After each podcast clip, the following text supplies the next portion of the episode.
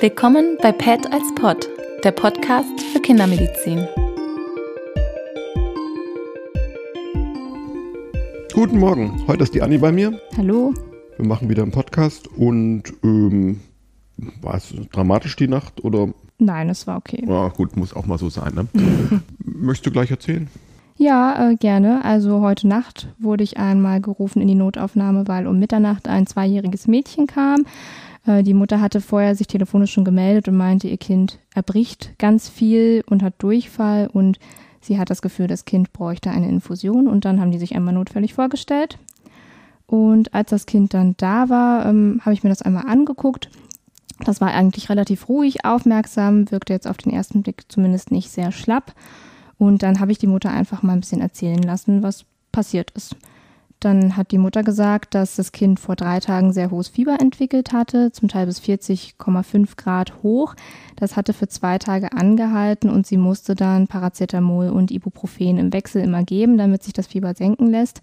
Und ähm, das Fieber war dann jetzt in der Nacht nicht mehr vorhanden, das war rückläufig und das Kind hat aber akut Brech Erbrechen äh, entwickelt und Durchfall im Sinne von breiigen Stühlen. Ähm, auf die Frage hin, wie oft das Erbrechen war, meinte sie, es wäre dreimal gewesen an dem Tag und ähm, der Stuhl sei auch dreimal breiig gewesen. Genau. Mhm.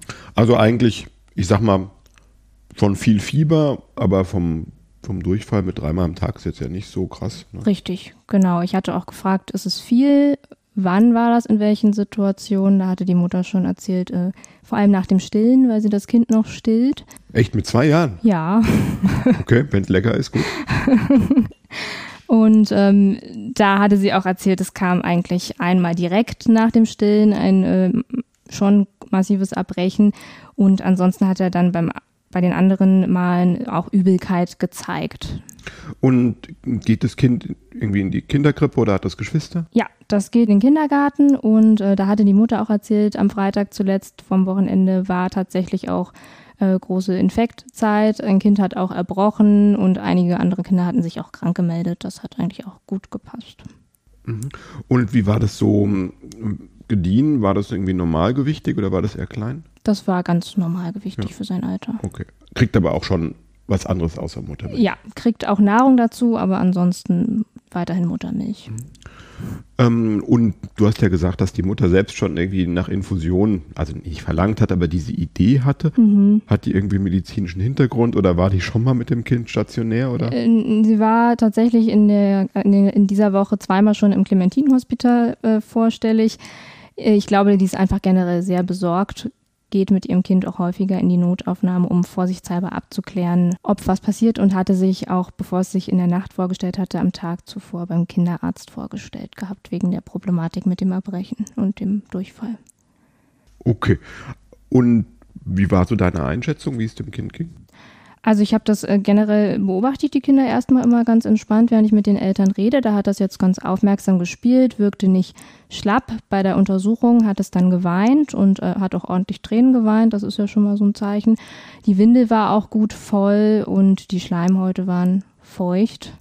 Das wirkte jetzt erstmal nicht schwer dehydriert. Das Kind hat sich bei uns in der Notaufnahme auch nicht übergeben.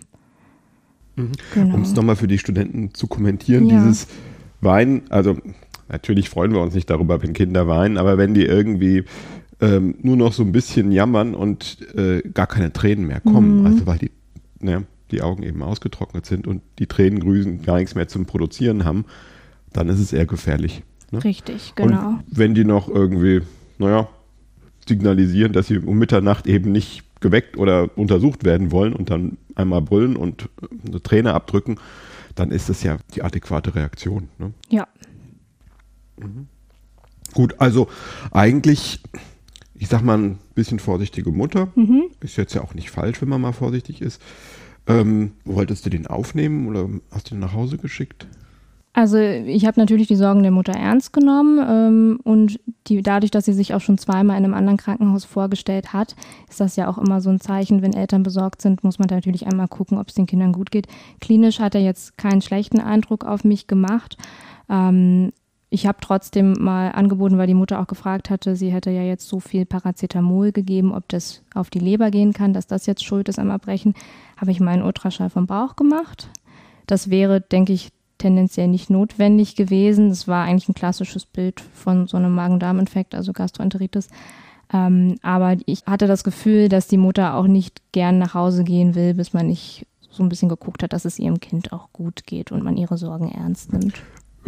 Ich weiß jetzt gar nicht, ich glaube, was wird man denn? Wird man irgendwas sehen im Ultraschall? Mir fällt jetzt gar nichts so ein, ehrlicherweise. Eigentlich nicht. Ich finde, das ist immer manchmal ganz beruhigend für die Eltern. Man hat was gemacht. Okay, Aber ja. man kann zumindest einmal sagen, okay, Leber sieht jetzt nicht vergrößert aus, Gallenblase nicht entzündet, keine freie Flüssigkeit. Und in den Darmschlägen hat man tatsächlich eine vermehrte Peristaltik gesehen, was ja auch gut passt zu, hm. zur Gastroenteritis. Und dann konnte ich auch direkt die Blase mit beurteilen. Die war halt gut gefüllt, was ja auch gut dazu passt, dass das Kind. Mhm also so ganz bisschen ist der Ultraschall ja schon sowas ja, Magisches. Ne? Die haben sogar Ultraschall gemacht. Ne? Mhm. Ne? Die haben nicht nur mein Kind angeguckt, Klammer auf, das kann ich doch selbst, sondern die haben auch reingeguckt. Ne? Mhm. Ne? Das ist ja auch irgendwie, also für Eltern was Überzeugendes. Ja? ja. du hast ganz richtig gesagt, wenn jemand irgendwie die Woche schon dreimal irgendwo zum Arzt ist, dann ist es einerseits schwierig zu sagen, naja, ich mache dasselbe, was alle anderen machen. Mhm. Ne? Ich gucke halt mit den Augen.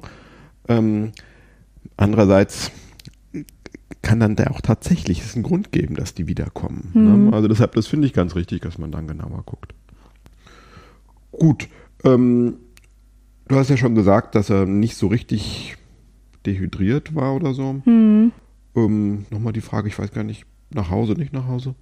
Nach Hause geschickt. Ja. Die Mutter war dann auch relativ beruhigt. Und mit irgendwie irgendwelchen Extra-Tricks oder ganz normal? Also tatsächlich hatten wir ja festgestellt, schon im, im Anamnesegespräch, dass das Kind ja gerade nach dem Stillen richtig Erbrechen gezeigt hat oder auch Übelkeit. Und äh, ich habe der Mutter einfach mal empfohlen, bei uns in der Notaufnahme mal ein bisschen Wasser anzubieten, ein paar Schlücke, ob das drin bleibt oder ob er oder sie das auch wieder erbricht. Ähm, und das hat sie dann auch probiert und war dann auch beruhigt, dass das Wasser mhm. gut reinging. Und äh, von daher hatte sie dann auch was, was sie mit nach Hause nehmen konnte, dass sie halt das fettige, also die Muttermilch oder auch das Essen, was sie versucht hat, ihm zu Hause reinzudrücken, ähm, erstmal lässt und einfach darauf achtet, äh, dass genug Flüssigkeit mhm. ist. Ist eigentlich ganz typisch, ne? weil ich meine, ähm, Muttermilch oder Säuglingsmilch, das ist halt Nahrung. Ne? Das ist jetzt mhm. nicht was zu trinken, das ist auch richtig Nahrung, das ist halt, ähm, da ist richtig Stoff drin. Ne? Und das ist irgendwie, wenn es einem halt so richtig schlecht ist, naja, dann haben wir keine Lust auf einen Schnitzel, ja. Ähm, und wenn die Kinder halt nur gewohnt sind, Milch zu trinken oder nur das bekommen, dann ist halt der Darm halt noch damit überfordert. Es gibt auch so typisches bei Rotaviren, dass es postinfektiös halt so ein bisschen die Saccharidase-Mangel gibt ne? und mhm. Muttermilch hat halt auch Laktose, ja. dass das gerade in der Infektion gar nicht so gut vertragen wird. Deshalb kann man genau das, was du gemacht hast, mal probieren. Mhm. Wie es denn mit einer anderen Flüssigkeit ist, ähm, ich glaube, wir hatten es in einem anderen Podcast auch schon mal gesagt, ein bisschen Zucker ist schon auch günstig, ja. wenn da drin ist für die schnelle Resorption, ein bisschen Salz natürlich auch, aber am Ende muss es irgendwie schmecken. Ähm, und muss drin bleiben. Ne? Und wenn dann quasi einfach der, die Empfehlung, mal ein bisschen Wasser auszuprobieren, das Problem löst, dann haben wir ja eigentlich gewonnen. Ne? Gut, ähm, sonst gibt es, glaube ich, eigentlich gar nicht so furchtbar viel zu sagen. Unkomplizierter Fall. Genau, also ein bisschen ähm, das äh, dramatisch vom undramatischen trennen ist halt auch unsere Aufgabe. Äh, ein bisschen für Sicherheit sorgen und dann mit ganz kleinen Maßnahmen die Kinder wieder nach Hause schicken. Ne? Ja, das ist ja auch schön. Da freuen sich eigentlich auch die Eltern ja, drüber. Ne? Finde ich auch. Gut, dann äh, vielen Dank fürs Mitmachen. Ja, Bis gerne. zur nächsten Folge.